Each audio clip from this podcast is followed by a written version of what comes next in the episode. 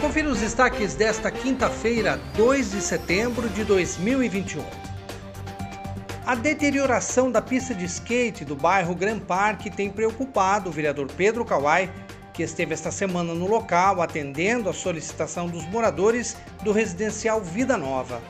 A obra foi entregue em maio do ano passado, ainda na gestão do ex-prefeito Barjas Negre, com recursos do programa estadual 100% Esporte para Todos. O vereador conta que Piracicaba foi contemplada com a verba ainda durante o governo do ex-governador Geraldo Alckmin e que no ano passado sugeriu que ela fosse implantada no conjunto habitacional Vida Nova para ser uma opção de lazer e para a prática esportiva para aquela comunidade. O vereador disse que acompanhou a execução da obra e que é autor do projeto que virou a Lei 9561-2021, que denomina a pista de Dalmo Travalini. Ele disse que vai pedir à prefeitura para realizar a limpeza do entorno e fazer a manutenção periódica da pista.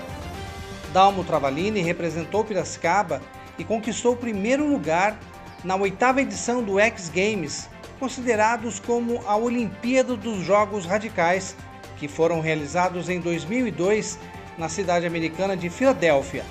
Ele morreu em 2009 com 18 anos de idade.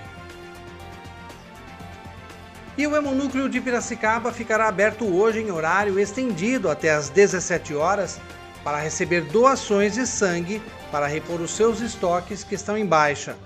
O hemonúcleo que fica junto à Santa Casa de Misericórdia pede para que os interessados façam o agendamento pela internet para que não haja aglomerações no local.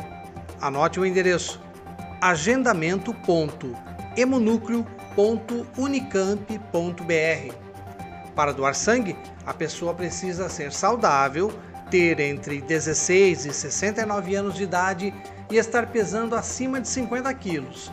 Além disso, é preciso apresentar um documento oficial com foto e os menores de 18 anos só podem doar com o consentimento formal dos pais ou dos responsáveis.